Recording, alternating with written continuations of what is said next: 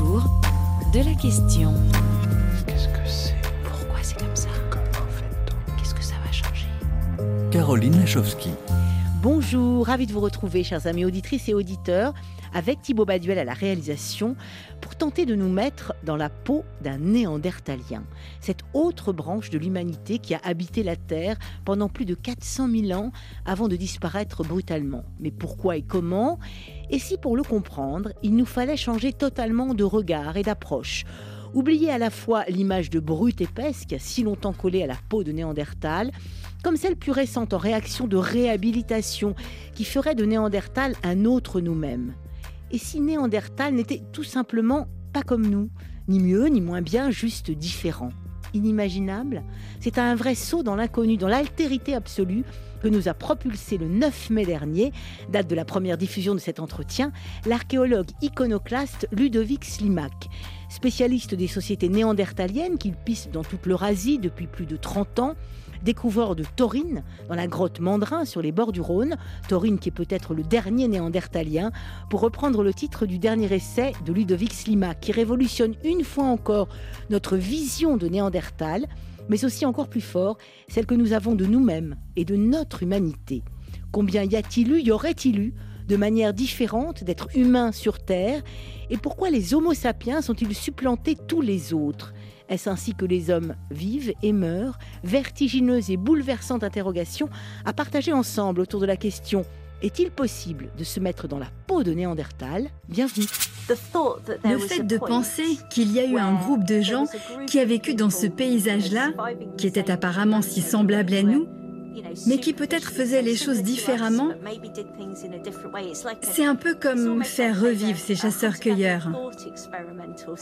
Pour moi, c'est incroyable de réaliser que nous n'étions pas la seule espèce humaine sur Terre, comme c'est le cas aujourd'hui.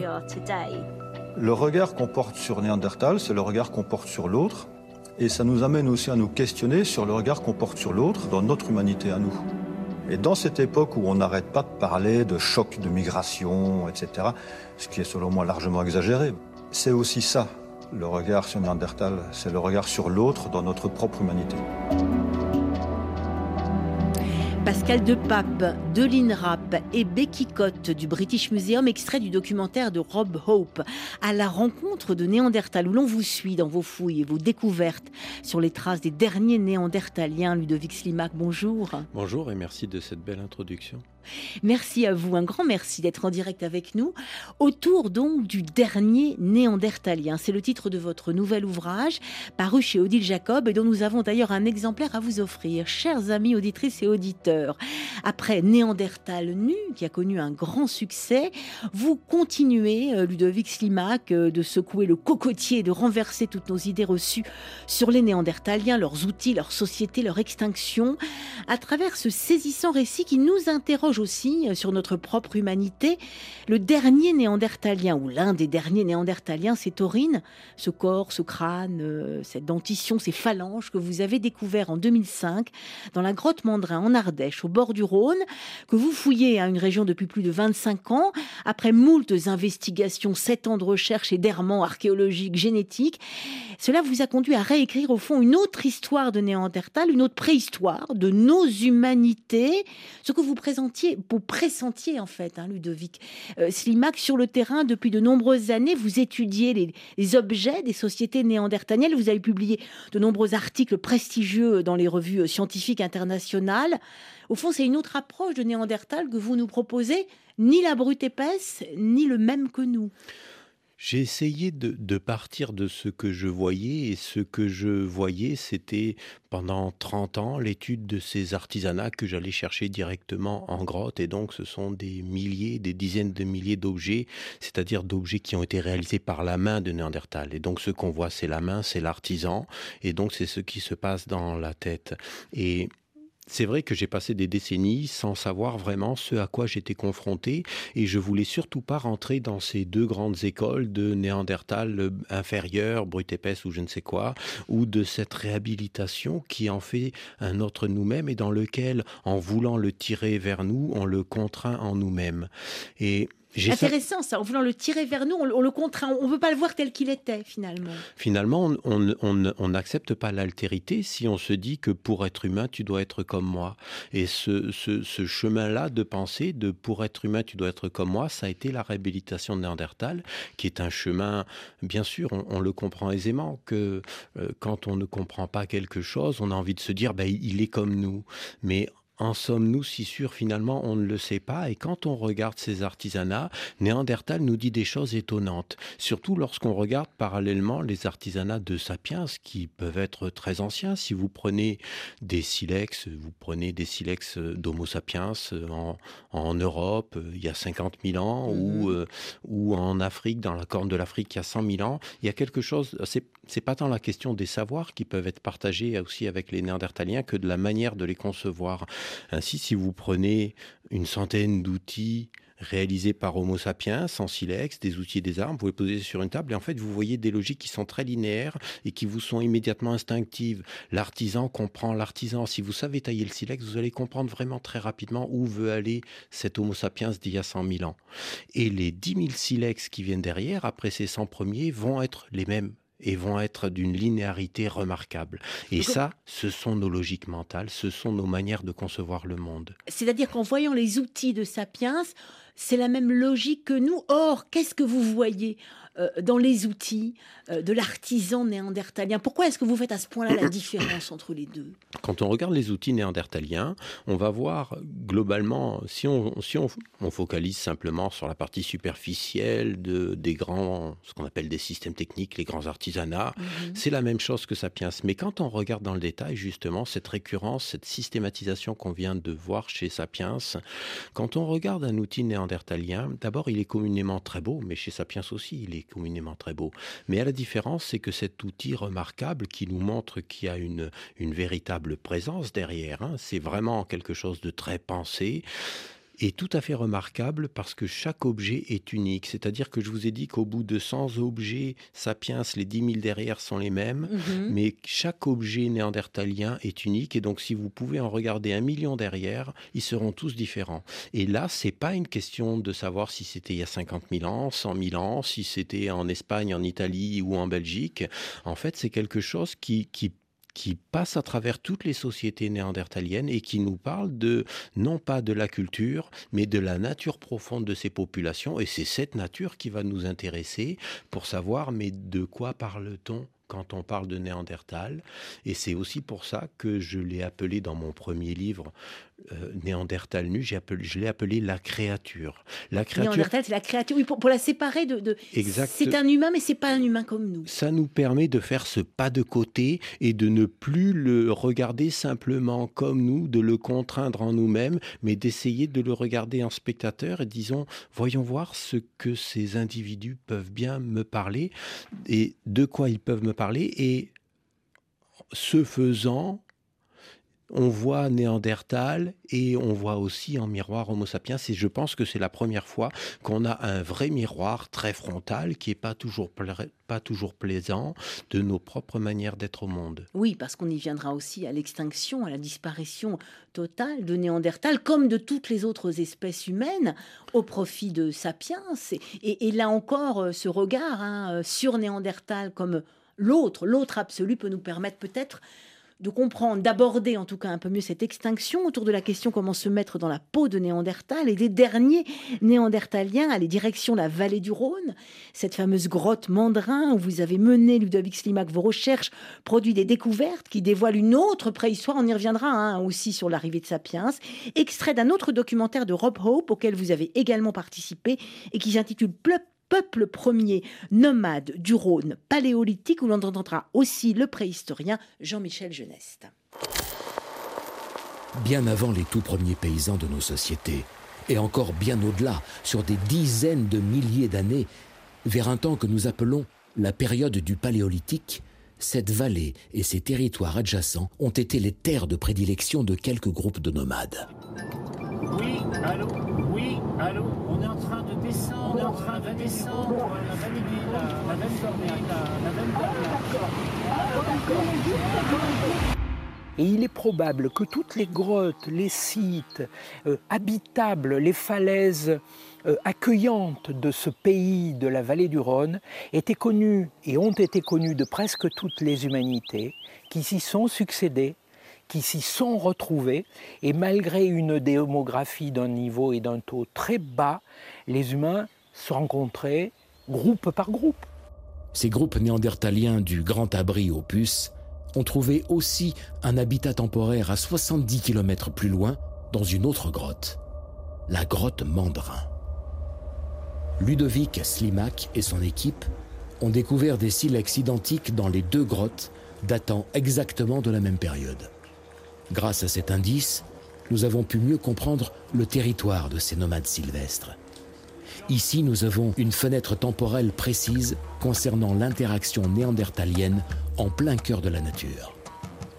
Et le système de ravins et de rivières semble avoir été le lien entre leurs sites. Nous voilà donc dans le bassin du Rhône, qui est aujourd'hui au bord de l'autoroute du Sud. Hein. C'est d'ailleurs assez étonnant euh, dans ce film de vous voir fouiller les, archives préhistoriques, les archives des grottes et tout ça au bord d'une autoroute où tout va très très vite. Il y a quoi? Il y a quelques 40 000 ans ont vécu les derniers néandertaliens? Il y a 40, on retrouve effectivement les traces des tout derniers néandertaliens quelque part entre le 42e et le 45e millénaire. Et ces enregistrements, ces archives des cavernes, ici à la grotte Mandrin, remontent quelque part jusqu'au 115e, 120e millénaire, dans des environnements radicalement différents. Quand on est il y a 120 000 ans, on est dans des contextes tempérés, je les appelle les peuples de la forêt. Et et quand on est il y a 40 000 ans, 45 000 ans, au moment de l'extinction, on est dans des environnements très très froids, stépiques et qui ressemblent à la Sibérie. Et donc effectivement, ces populations ont su s'adapter à des environnements extrêmement variés. D'ailleurs, on les retrouve partout, de l'Espagne à la Sibérie. Et ce sont ces populations, pas seulement donc des hautes latitudes, mais, mais aussi de la pointe sud de l'Europe jusqu'à Gibraltar, où il se passe justement des éléments qui sont fondamentaux, je pense, à la compréhension de l'extinction de ces populations humaines. Et par exemple, justement, qu'est-ce qui nous éclaire sur l'extinction de ces populations humaines? On y reviendra bien sûr, mais néandertaliennes qui ont occupé la Terre pendant énorme, pendant des centaines de milliers d'années. Certainement pendant 250 à 300 000 ans mm-hmm. et à travers toute l'Eurasie. Et sous subitement, euh, on constate une extinction des populations, et c'est une extinction dans laquelle on ne peut pas simplement se projeter et se dire ils se sont noyés en nous biologiquement, mmh, mmh, et mmh, euh, en fait ils sont toujours là, ils sont toujours en nous. C'est une véritable extinction, même s'il y a effectivement dans certaines populations sur Terre, en Eurasie, il y a, il y a, on constate des traces génétiques néandertaliennes, qui nous dit qu'il y a eu contact entre les deux populations, mais qui ne nous dit rien sur le contact précis en Europe de manière très historique et ne nous dit rien de manière très particulière sur ce moment de l'extinction et sur les processus en cause, comment une, une humanité pleine et entière couvrant l'Eurasie, c'est grand, jusqu'à la Sibérie et probablement au-delà en réalité, cette visibilité qu'on a dans les montagnes de l'Altaï, dans le sud-ouest de, l'Eurasie, est certainement une petite fenêtre sur une réalité beaucoup plus large et il n'est pas impossible que ces populations pu jusque du côté de la Chine ou du Pacifique. C'est certainement des populations qui ont ainsi conquis de vastes territoires et des environnements radicalement différents et qui ont été confrontés à tous les environnements et à tous les biotopes et à tous les climats. Ce qui nous laisse entendre que, mais alors, euh, comment est-ce que ces populations euh, qui ont une telle capacité d'adaptation ont pu s'éteindre. Et Gibraltar est une clé. En réalité, Mandrin et Gibraltar sont une clé, puisque lorsqu'on a découvert ce corps, c'est une découverte en 2015. Le, corps hein. de Taurine. Donc, c'est un hommage à Tolkien. C'est un des derniers rois nains, donc une fin de lignée dans, Tolkien. Et, et quand on a réussi... Vous l'avez nommé comme ça, comme en, dernier néandertalien. Voilà, c'est un des derniers néandertaliens, et donc on est face à une fin de lignée, comme Thorin, là, au moment de sa mort, ou, ou en, anglais. Euh, effectivement, on est face à des extinctions. Et on a eu une chance extraordinaire. Ça faisait depuis 1979 qu'on n'avait pas trouvé de corps un tant soit peu complet en France. Donc euh, on, on, fait cette découverte et parallèlement, on réussit à en extraire de l'ADN. Et là, surprise gigantesque. L'individu était tellement divergent génétiquement mmh que nos généticiens, qui sont d'excellents mmh généticiens à Copenhague, nous disent mais c'est pas possible, ton néandertalien a 105 millénaires. Et ça, c'est pas possible. Il s'avérait qu'il avait 45 000 ans, mais il, nous a fallu 7 ans pour démontrer que c'était l'archéologie qui avait raison sur la génétique. 7 mmh, ans d'un travail acharné avec les meilleures équipes au monde pour arriver à la conclusion que Thorin avait effectivement 45 millénaires, alentours de 45 millénaires, et ne pouvait pas être plus vieux.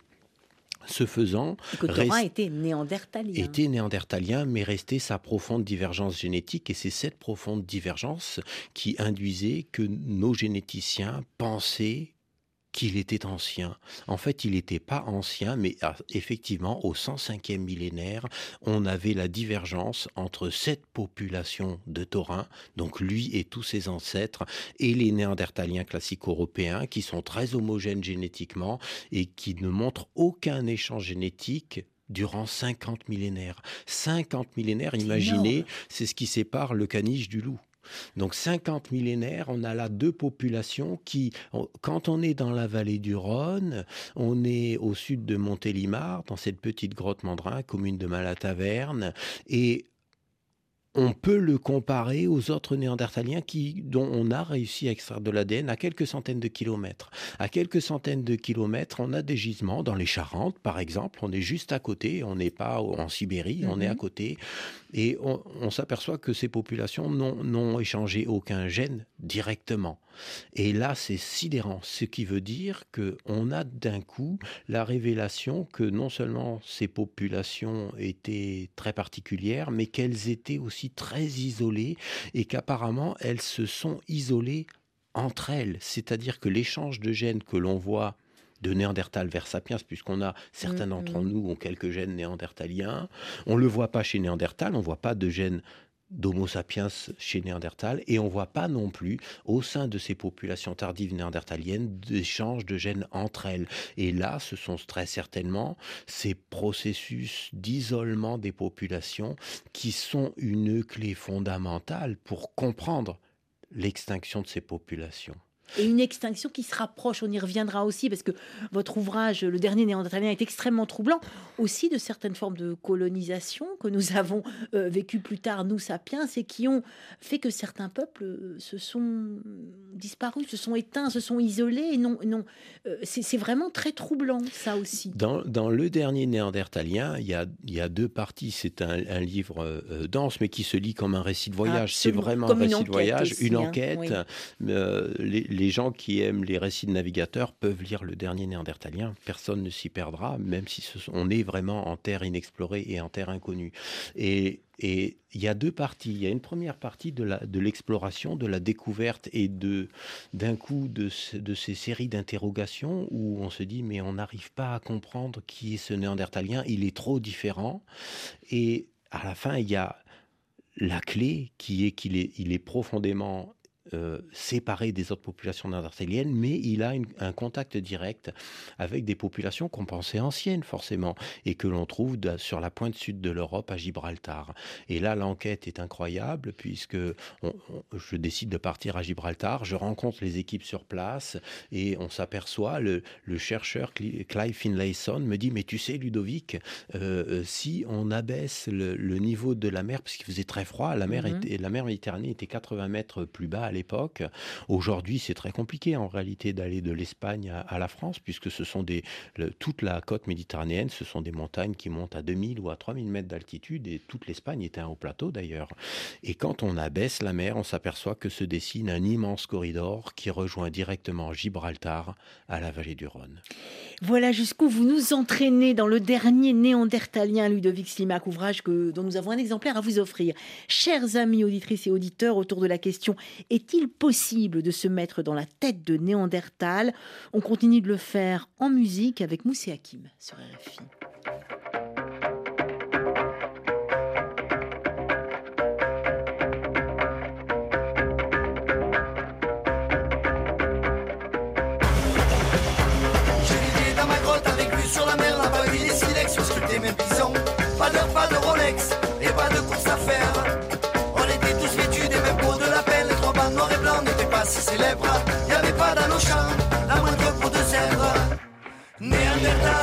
Voyais vieux locataire, dans quel état la planète Terre?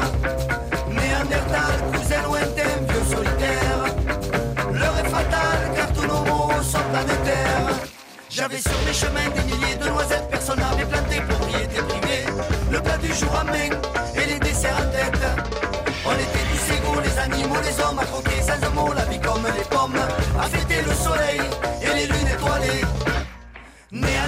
Si tu voyais vieux locataire, dans quel état la planète Terre Néandertal, cousin lointain, vieux solitaire, l'heure est fatale car tous nos mots sont planétaires.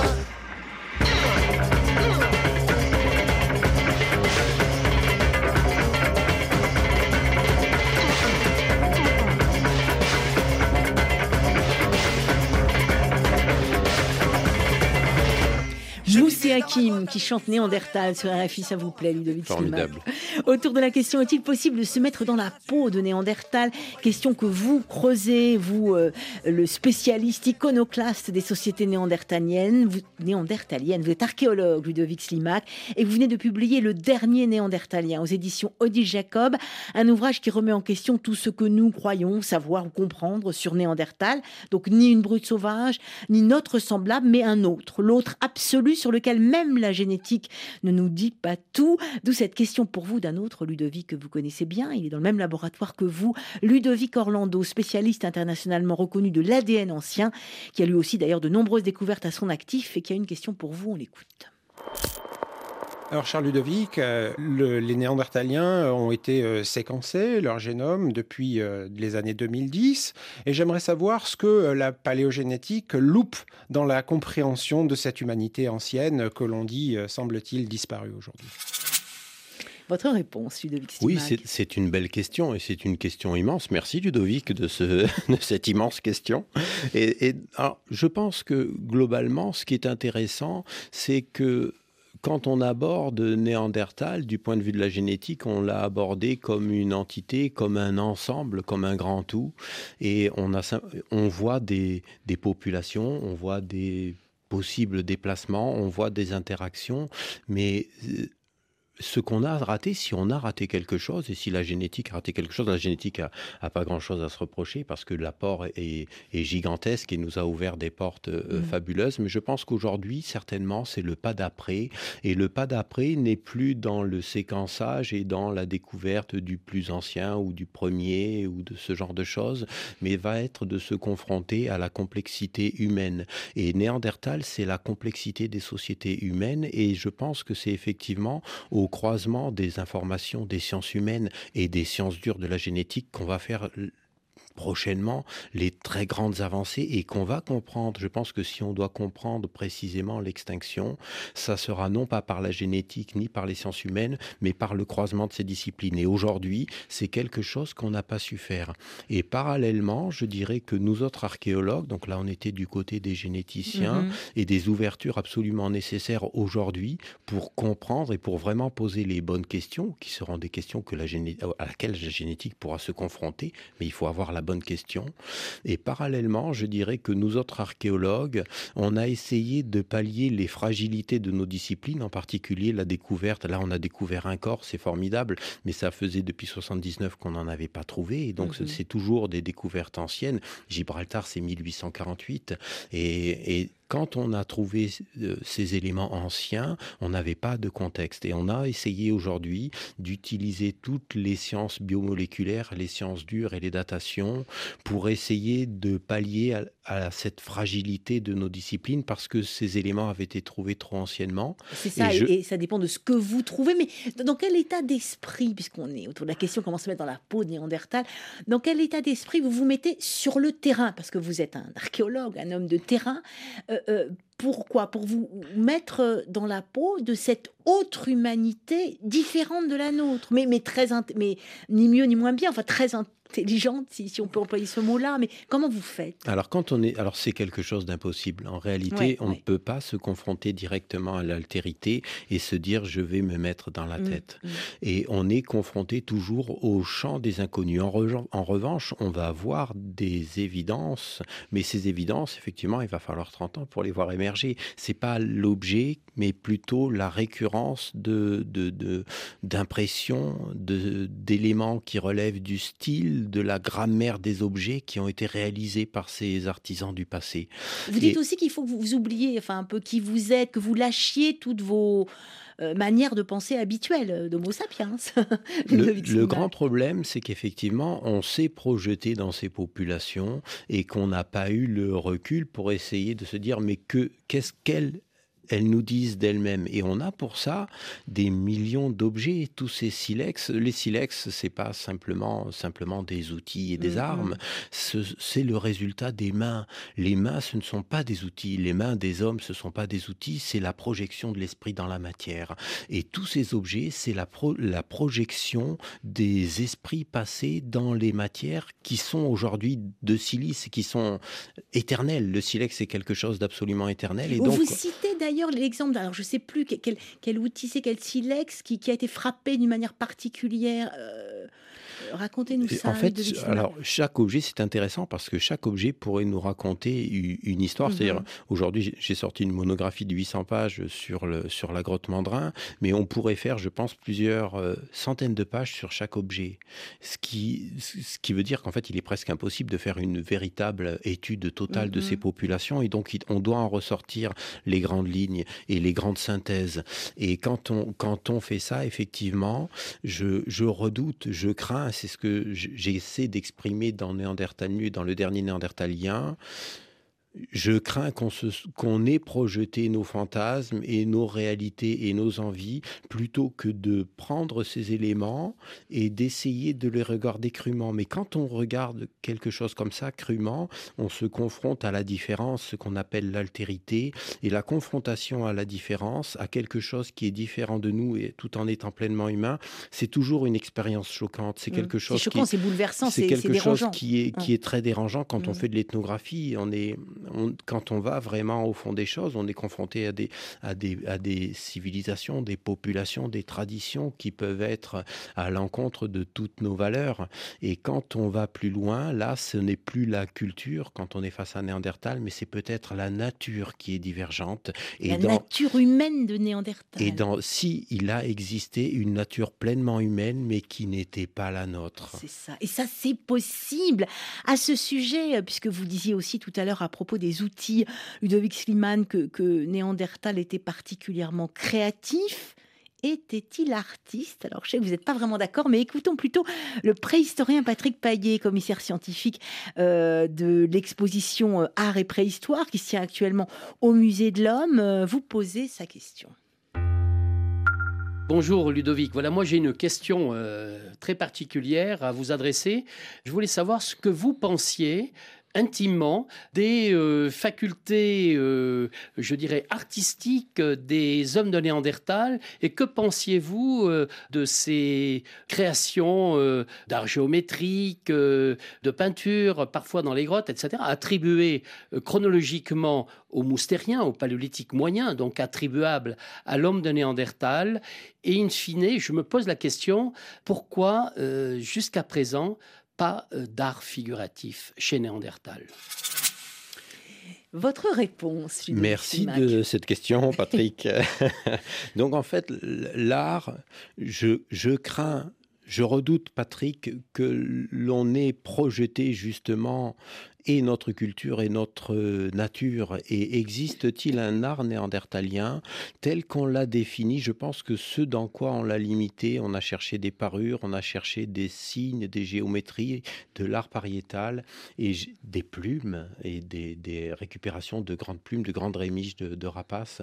Et quand, quand on gratte un petit peu, il faut garder le doute.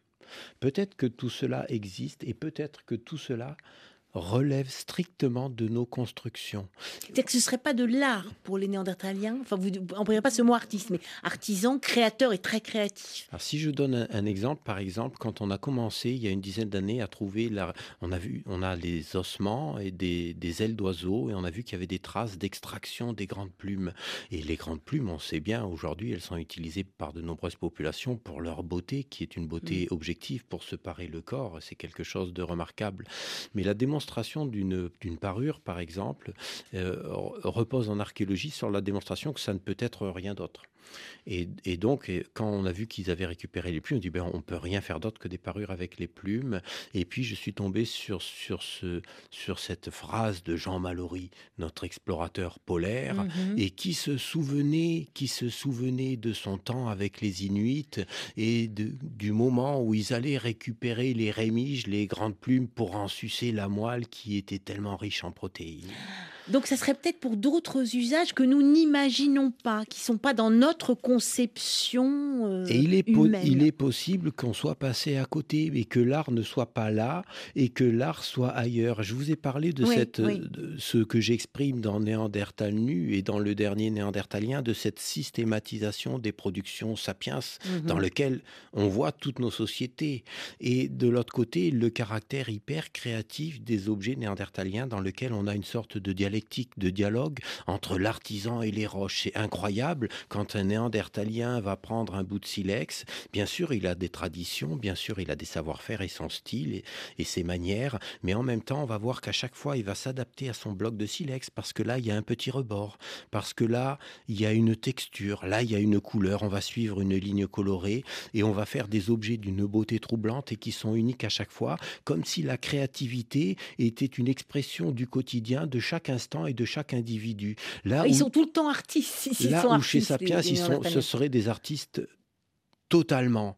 Et là où chez Sapiens, en réalité, il n'y a pas d'art parce que quand on prend par exemple les grottes ornées qui sont tellement belles, tellement mmh. troublantes, tellement pures, on s'aperçoit qu'on a exactement les mêmes codes et les mêmes représentations du sud-ouest de la France jusque dans l'Oural, dans la grotte de Capova, et qu'on est face à des éléments extrêmement codifiés dans lesquels l'individu n'a pas le droit d'exprimer sa créativité, tout comme il ne l'exprime pas dans ses silex. Et donc on est face à des beautés brutes chez Homo sapiens, mais dans des beautés qui sont vraiment contingentées par l'ordre du groupe, et tu ne t'éloigneras pas et tu n'obéiras qu'à l'ordre du groupe.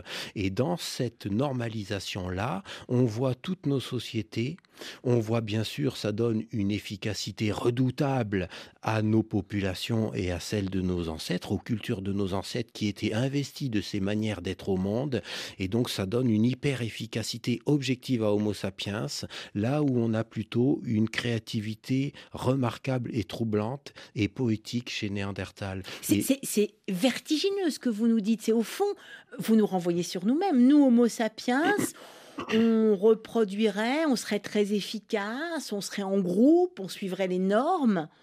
Et Néandertal qui a disparu était euh, euh, plus créatif. Sapiens n'aime pas la différence. Ah, la, différence nous est, la différence nous est intolérable. Euh, à nous sapiens. À nous autres sapiens, c'est pas simplement dans nos sociétés. C'est quelque chose qui est profondément ancré en nous. C'est quelque chose qui donne tout cette atrocité du XXe siècle est quelque chose que j'ai voulu verbaliser dans le dernier néandertalien. Si cet esprit de refus de la différence est quelque chose qui appartient à nos natures, alors peut-être qu'il y a quelque chose en nos cultures qu'il faut développer pour que nos cultures mordent nos natures, pour ne pas nous laisser envahir par cette sorte de, de, nécessité qu'il y a en nous à vouloir refuser ce qui est différent de nous. Et voilà pourquoi nous aurions développé l'art. Ça, c'est, je sais pas si l'archéologue, le philosophe ou, l'homme qui a réussi à se mettre peut-être un peu dans les mains de Néandertal qui le dit, Ludovic Slimak. Vous êtes aussi un archéologue qui ne cessait de faire des découvertes. Alors non seulement sur Néandertal, vous nous renvoyez sur nous-mêmes Homo sapiens. Vous avez aussi découvert des Homo sapiens bien plus anciens qu'on ne le croyait, donc des rencontres plus anciennes, plusieurs euh, passages. Il y a une publication très récemment euh, dans PLOS ONE qui, fait remonter Homo sapiens bien plus longtemps en Europe. Euh, à ce sujet, j'aimerais bien vous poser une question soulevée par un autre paléoanthropologue, Antoine Balzo, qui lui cherche plutôt dans les crânes des préhumains. il est responsable du, du projet Paléo Brain, à essayer de comprendre notre préhistoire. Écoutez sa question, elle est pour vous. Oui, bonjour Ludovic. Euh, dans tes écrits et dans tes propos, tu t'interroges sur la manière que nous avons de percevoir Néandertal et, tu le considères à juste titre comme une humanité vraiment différente. Mais est-ce qu'on ne pourrait pas se poser la même question pour les Homo sapiens qui, qui ont été contemporains ou qui ont succédé et que justement cette contemporanéité, ces échanges révélés par la génétique ne nous montrent-ils pas que ces humains étaient finalement plus proches l'un de l'autre que nous le sommes nous de ces humanités du passé. Qu'en pensez-vous? Merci Antoine. Quand, on se tourne sur les, productions artisanales des populations néandertaliennes ou des populations sapiens anciennes, il y a justement ce trouble qui est que on, va comprendre immédiatement où va sapiens dans ses productions. On, comprend ces logiques artisanales très rapidement. Et en ce sens-là, je dirais qu'il y a un fil conducteur très direct de ces sapiens anciens jusqu'à nous même si effectivement leur culture et leur tradition sont très très loin de nous. C'est la même humanité, donc c'est la même humanité que nous. C'est vraiment un même regard, c'est une même manière d'être au monde, c'est-à-dire que je pense que Sapiens, il y a 50 000 ou 100 000 ans, euh, nous est très proche en dehors de ses cultures, mais dans sa manière, dans ses éthologies, dans ses comportements, dans sa manière de comprendre le monde, c'est profondément nous. Et ça, c'est vraiment quelque chose de troublant quand on se, quand on se pose sur les productions artisanales. Et c'est quelque chose qu'on voit pas du tout chez les Néandertaliens, quelle que soit la chronologie et l'espace-temps, où on peut aller chercher ces industries un peu partout. Quand on est face à Néandertal, on est face à des réalités qui sont bien marquées et qui nous révèlent certainement là c'est les explorations d'Antoine, quelque chose qui se passe probablement différemment au niveau des, des structures logiques de compréhension du monde. Vous m'avez dit, euh, au fond, Néandertal compose là où Sapiens impose. Oui, c'est très précisément ce qu'on voit dans la matière. Néandertal est toujours dans cette dialectique avec les environnements. Euh, quand, on, quand par exemple je vois euh, à la grotte Mandrin qu'ils ont exploité les mêmes sources de silex, eh bien, quand on va être sur les mêmes sources, Néandertal va prendre ce qui vient des silex pas très beaux, des silex faillés, des, des petits bouts, des gros bouts. Et Sapiens va toujours prendre les plus beaux blocs. Et ça, c'est sidérant parce que c'est systématique et ce sont nos logiques. Et ce sont nos logiques. Hein. On pourrait se dire, oui, mais ce sont des logiques occidentales. J'ai peur que non. J'ai peur ce soit des logiques de sapiens. Ce soit des logiques sapiens dans lesquelles il y a des traits culturels qui viennent endormir tel ou tel trait naturel. Et donc ça, ce qui est très important, c'est que puisqu'on voit ces diversités de cultures au sein, au sein de Sapiens et des différentes manières d'être au monde, ça veut dire que nos cultures peuvent mordre nos natures, qu'on peut changer par nos habitudes, par nos, désirs d'être au monde, ce qui est profondément en nous. Et je n'ai pas voulu finir ce livre par une autre son parce qu'effectivement, cette systématisation, cette standardisation, cette, ce refus de la différence que l'on voit dans Sapiens, si on finit le livre là-dessus, c'est un livre triste, puisque c'est quand même la, la dernière mais non, mais extinction. justement, vous nous ouvrez sur d'autres manières d'être au monde. La preuve tout de suite, d'ailleurs, avec votre choix musical, Ludovic Slimak, c'est Mad World dans la version de Gary Jules sur RFI.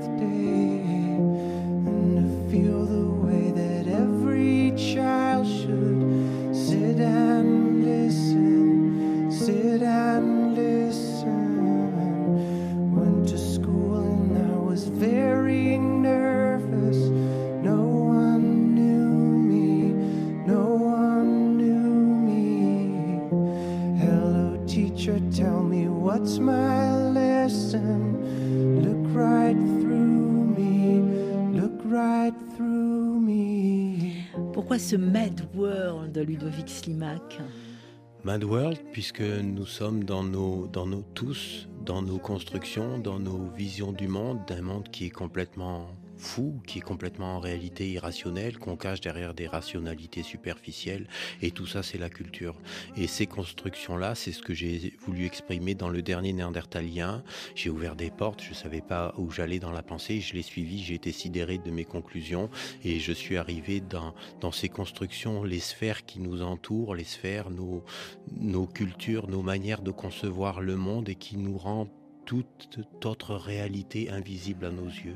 Alors justement, pour les rendre un peu plus visibles à nos yeux, on peut se plonger dans le dernier néandertalien, chers amis auditrices et auditeurs. On peut aussi écouter autour de la question comment se mettre, ou est-il possible de se mettre dans la peau de néandertal On peut aussi, mais aussi de Denisova, hein, de l'homme de Flores, de toutes les autres espèces humaines aujourd'hui disparues.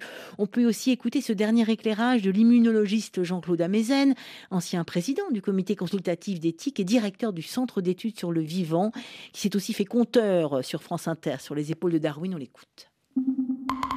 Tous les rameaux de l'humanité, en dehors d'une autre, qui est euh, sans doute le plus récent, ont disparu. Et donc je ne suis pas sûr que le fait d'avoir survécu à des disparitions en tant que telles soit une marque de qualité particulière. L'histoire humaine nous montre que de très grandes cultures ont disparu. Les personnes ont, non seulement les cultures, mais les gens ont disparu, les gens ont été massacrés. Et donc je crois qu'il y a deux questions. Il y a qu'est-ce qui fait que nous sommes encore là et que les autres ne sont pas là, mais ça c'est, je dirais, c'est l'histoire de, de, de nos ancêtres. Et il y a quelles sont éventuellement nos particularités sans a priori penser qu'elles étaient supérieures qualitativement sous prétexte que nous avons survécu. Euh, le paradoxe, c'est que pour l'instant, nous sommes très jeunes. Hein, par rapport à tous les rameaux.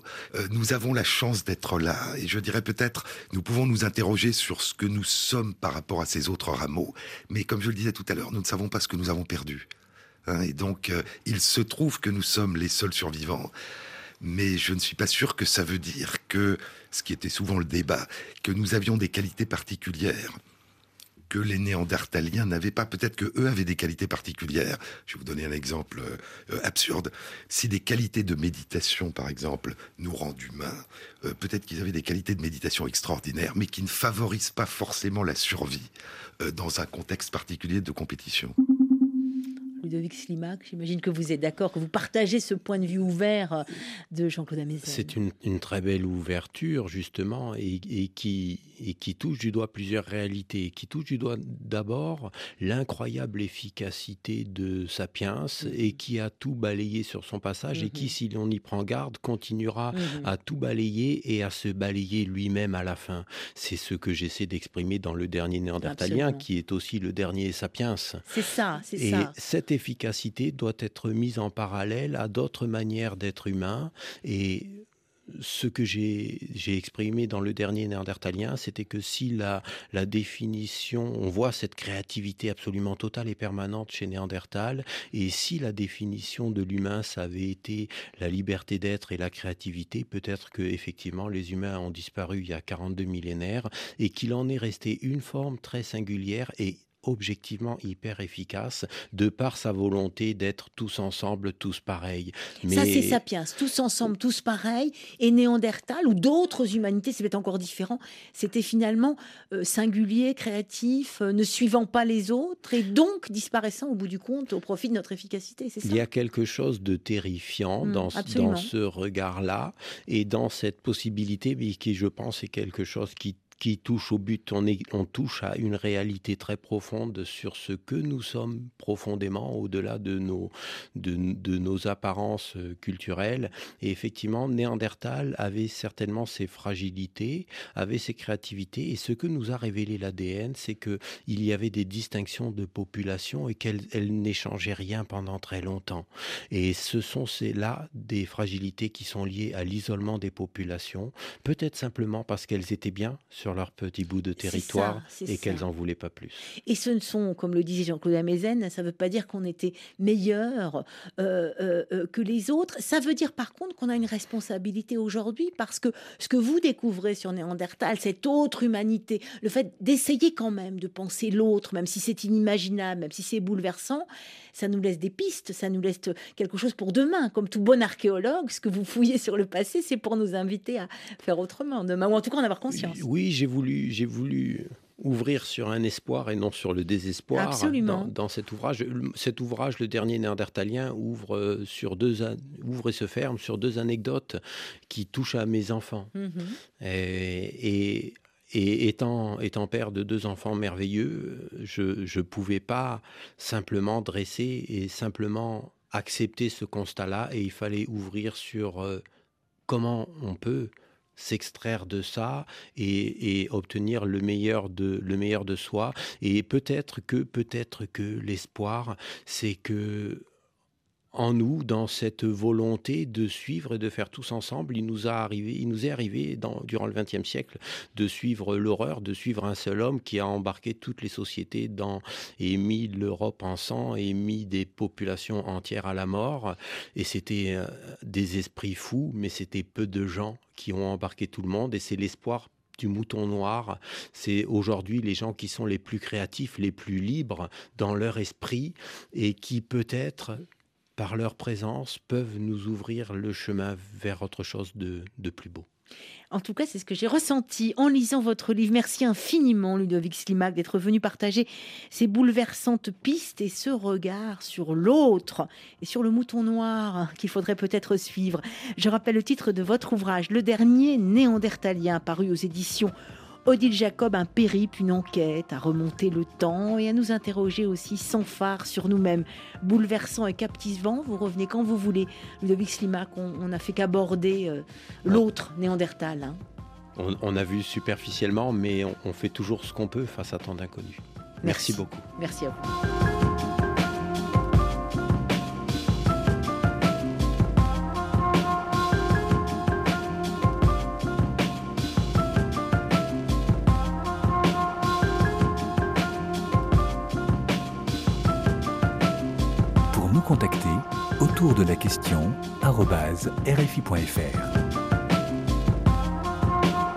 Face à tant d'inconnus autour de la question, c'est fini pour aujourd'hui, mais on continue de s'interroger demain sur d'autres sacrés inconnus, les trous noirs, qui pourraient devenir des trous blancs, rien que ça, en compagnie d'un des plus brillants physiciens quantiques contemporains, le très humaniste Carlo Rovelli, autour de la question trou noir ou trou blanc, mystère, trou de verre et boucle quantique au programme, avec Thibaut Baduel à la réalisation et Caroline Fillette en coulisses, Caroline Lachowski au micro pour vous servir. Merci pour votre curiosité, chers amis auditrices et auditeurs.